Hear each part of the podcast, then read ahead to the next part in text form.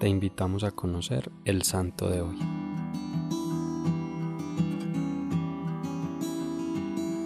Si tienes sabiduría, comprendes que eres creado para la gloria de Dios y para tu eterna salvación. Este es tu fin, este es el centro de tu alma, este el tesoro de tu corazón. Por eso, considera auténtico bien para ti lo que te lleva a tu fin, y auténtico mal lo que te impide alcanzarlo. Con estas palabras de San Roberto Belarmino nos adentramos en su historia, la cual conoceremos hoy. Nació el 4 de octubre de 1542 en Montepulciano, Italia. Creció en una familia noble y recibió la mejor educación. Era sobrino del Papa Marcelo II y se esperaba que aspirase a los más altos cargos de la jerarquía eclesiástica, pero, habiendo sido formado por su madre en la piedad, la humildad y el desprecio de las vanaglorias mundanas, Roberto Belarmino, a pesar de haber sentido alguna vez el deseo de acceder a tales cargos, decidió ingresar a la Compañía de Jesús, pues de acuerdo con las reglas que ésta tenía en aquel entonces, pensaba que en esta comunidad religiosa no podría ser elegido obispo ni cardenal. Fue ordenado sacerdote el 25 de marzo de 1570, pocos años después de finalizado el concilio de Trento, tras lo cual fue nombrado profesor de teología en la prestigiosa Universidad de Lovaina.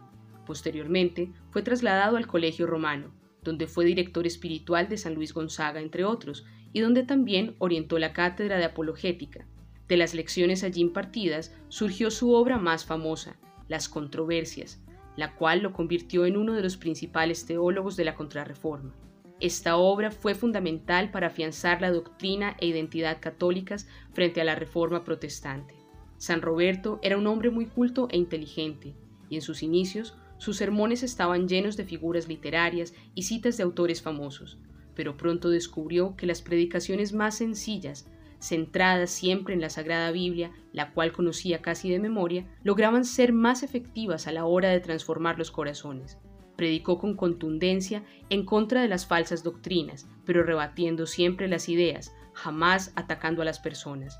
Por encargo papal, redactó el catecismo resumido y luego el catecismo explicado, con el objetivo de que las verdades de la fe llegaran a la gente sencilla. A pesar de sus deseos, nuestro santo de hoy fue nombrado cardenal por el Papa Clemente VIII en 1599. Aceptó su cargo en obediencia, pero siguió viviendo en austeridad. Se alimentaba de pan y ajo y regalaba a los pobres incluso los tapices de su apartamento, diciendo, las paredes no tienen frío. En 1602 fue nombrado arzobispo de Capua, donde se dedicó de lleno a la evangelización consciente de que lo más importante de su cargo era la labor pastoral. Tres años después, fue llamado de nuevo a Roma, donde estuvo a cargo de la Biblioteca Vaticana y fue nombrado miembro de casi todas las congregaciones de la Santa Sede. Como dato curioso, el cardenal Belarmino estuvo a punto de convertirse en el primer jesuita en ser elegido como papa, pero él rezaba muy fervorosamente a Dios para que lo librara de ello, pues no quería tan alto cargo. Benedicto XVI expone que San Roberto Belarmino ofrece así un modelo de oración, alma de toda actividad, una oración que escucha la palabra de Dios, que se sacia contemplando su grandeza, que no se repliega en sí misma, sino que se alegra de abandonarse a Dios. Nos dice también que Belarmino enseña con gran claridad y con el ejemplo de su vida que no puede haber auténtica reforma de la Iglesia si antes no tiene lugar nuestra reforma personal y la conversión de nuestro corazón. La invitación de hoy es doble Primero, a despojarnos de algo, ya sea material o de una parte de nuestro tiempo, por ejemplo, para donarla a alguien que necesite conocer el tesoro del amor de Dios. Y segundo, a despojarnos de las pretensiones de ser reconocidos o alabados por otros, para lo cual podemos buscar y orar con las letanías de la humildad.